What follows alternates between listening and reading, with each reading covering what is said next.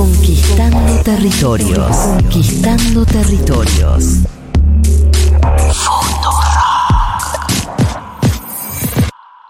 Una maraña de información en un cajón que nadie quiere abrir. Hasta que llega a él y encuentra ese tesoro en el caos, ese oasis en desconcierto, ese caramelo media hora en extinción, entre encendedores rotos y monedas fuera de circulación. Es el momento de Fernando Cacurri y su gabinete inclasificable.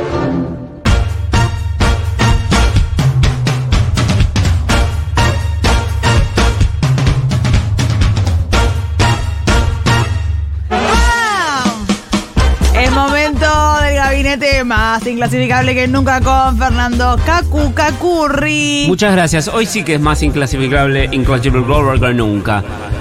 ¿Por qué tal la cámara? ¿Por qué? ¡Señores! Eh, Olivia Fansworth, ¿quién es? No sabemos.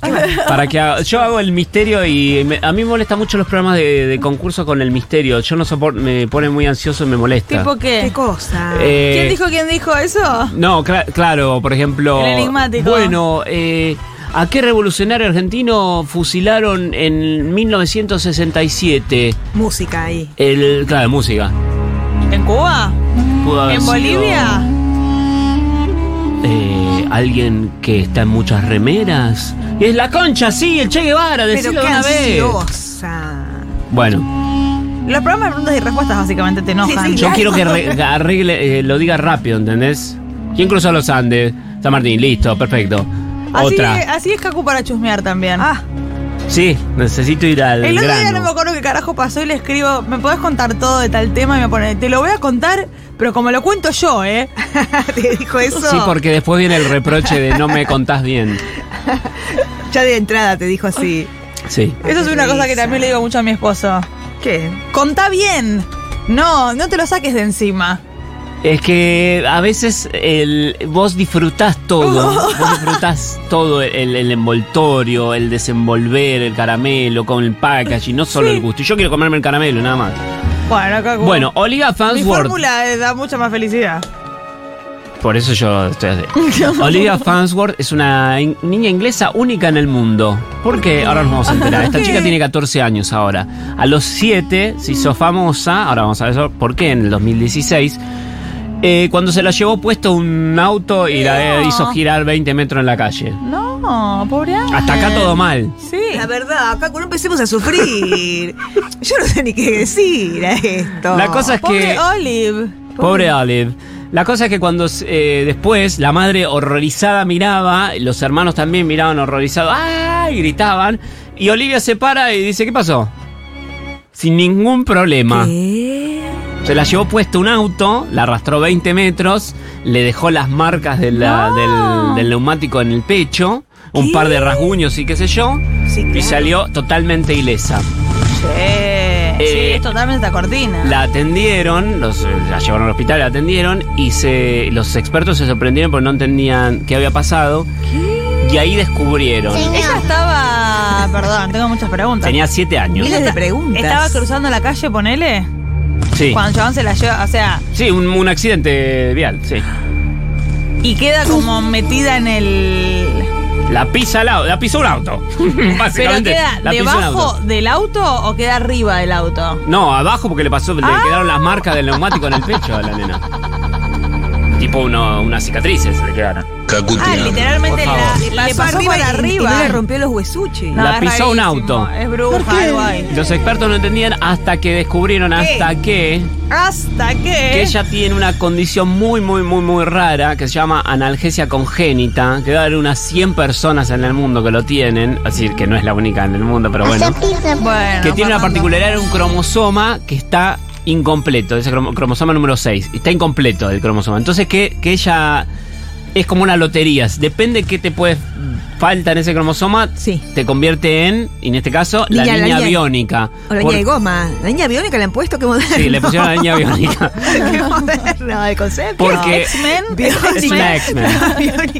No, no sufre sueño, no sufre hambre y no siente dolor. Es X-Men. Claro. ¿No sufre sueño? ¿Qué significa? ¿Que no se casi No duerme necesita la dormir. criatura? Oh, ¡Qué pesada! Eso es terrible. Me vuelvo loca si soy la madre. No tiene hambre, vivió durante sus primeros años de vida después de tomar la teta. y feo la- porque si no come, le hace mal. No es que no necesita Claro, la tiene que comida. comer porque tiene que comer. Oh, esa madre, esa es la madre, la biónica. La verdad, para aguantar a esta chica que no duerme y no come. Me angustió mucho, Cacu, esto. ¿Por sí, qué? es angustiantísimo. No es angustiante. eh, Lo que pasa es que el, el- Bueno, lo que sí, si la. si- si la- no, no voy a decir cualquier cosa ya. ¿Qué? ¿Qué? No puedo, no puedo, soy madre. Si la revolea no le pasa nada. Wow.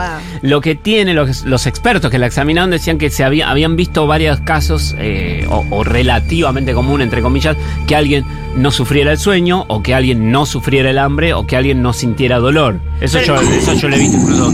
Ah, Uno, uno, me acuerdo de haber visto un documental tipo en, no sé, Discovery o lo que sea, que eran unos chicos que no sentían dolor, entonces ponían la mano arriba de la estufa y Ah, se quemaban. Claro, y porque nada. el, el- el No daño se los hace. Pero el- Claro, claro, el daño el daño pasa igual. Ocurre. Y la chiquita no tiene sueño, pero tiene que dormir. Tiene que dormir porque en algún momento tiene que dormir, tiene que comer porque tiene que comer porque su cuerpo lo necesita. Ay, qué Ay, difícil pobre esta chiquita, y tiene que estar avisando si, está- si se enferma o si se- eh, no se siente mal. Entonces es muy difícil de llevar adelante. Es una Cacu, esta columna maldición. la hiciste.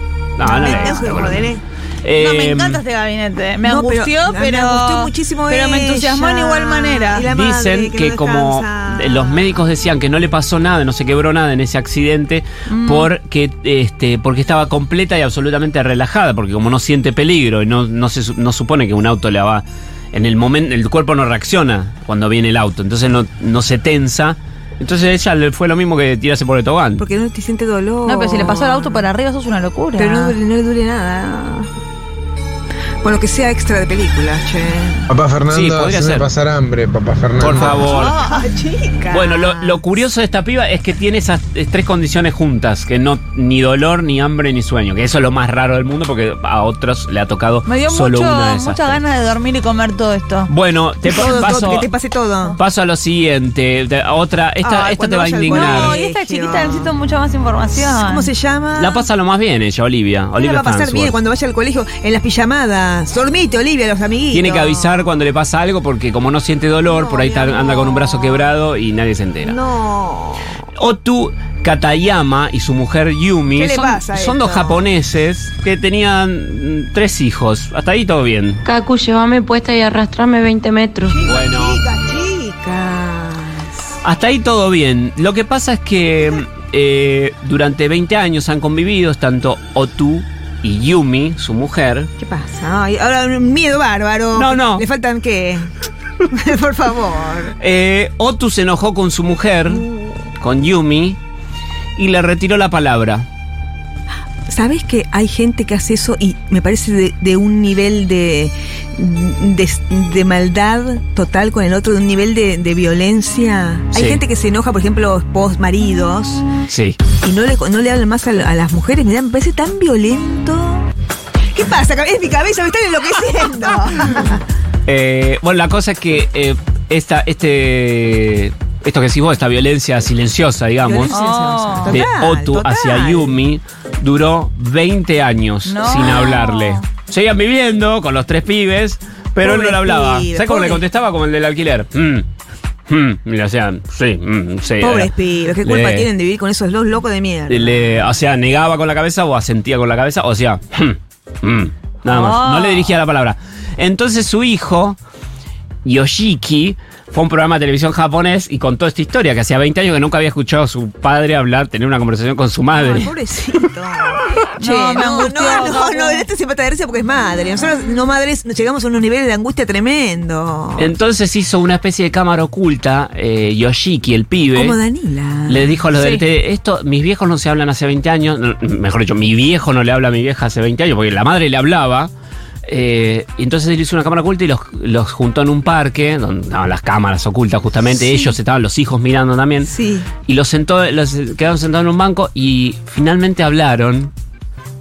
¿Cómo Y él le dijo, estaba muy enojado, dijo Otu. Las primeras palabras después de 20 años. Sí, estuve muy enojado, muy celoso de cómo cuidabas a los chicos y le prestabas más atención que a mí. Ah, un pelotudo. Para eso, para eso que se quede callado. Eso es lo primero que dijo. ¿Cómo se mata de risa esta madre mala? No puedo creer, no puedo creer este tipo. Cacu, déjame todas las marcas. Bueno, Ah, Chicos, Haku, haceme Yumi en el Otto. Ah. Otto y Yumi, estamos- ese estuvo muy bien. Hace mucho tiempo que no hablamos, estabas demasiado centrada en los chicos y yo estaba de mal humor. Esos Pero te- padres 20 celosos. años. Esos padres celosos que ganas de joder. Te estoy agradecido por todo. Me gustaría hablar después de esto y espero que podamos hacerlo juntos. No, de ninguna manera vamos a hablar. Andate bien a la concha de tu madre. Yo no entiendo la paciencia de esta mujer, de Yumi, de no tener al pelotudo este al lado. Qué pelotudo, Con cara pobre de Yumi. culo. Él se enojó porque ella em, supuestamente A lo ver. tenía que cuidar, ¿A él? atender.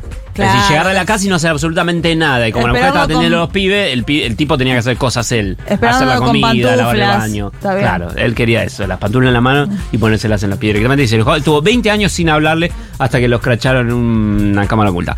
Y por último nos metemos en la historia de George de Mestral, que era un suizo, no, en, Sue- en Suecia fue esto. En Suiza, mejor dicho, Me perdón. confundo yo. Claro, Qué difícil Suiza y Suecia que me es eso. Por favor, mucho. con las banderas me pasa lo mismo. Ahí va, estaba mejor. país. Paseaba por el campo con su perro, lo más bien, y había una, una planta que se llama bardana, eh, y él veía que se le quedaba pegado, enganchado en la ropa, a él y a su perro. Y la puta que lo parió y lo sacaba siempre que paseaba. Bueno, la bardana es una planta que se puede comer, tiene tipo un sabor tipo alcaucil, medio falopa, pero más o menos parecido.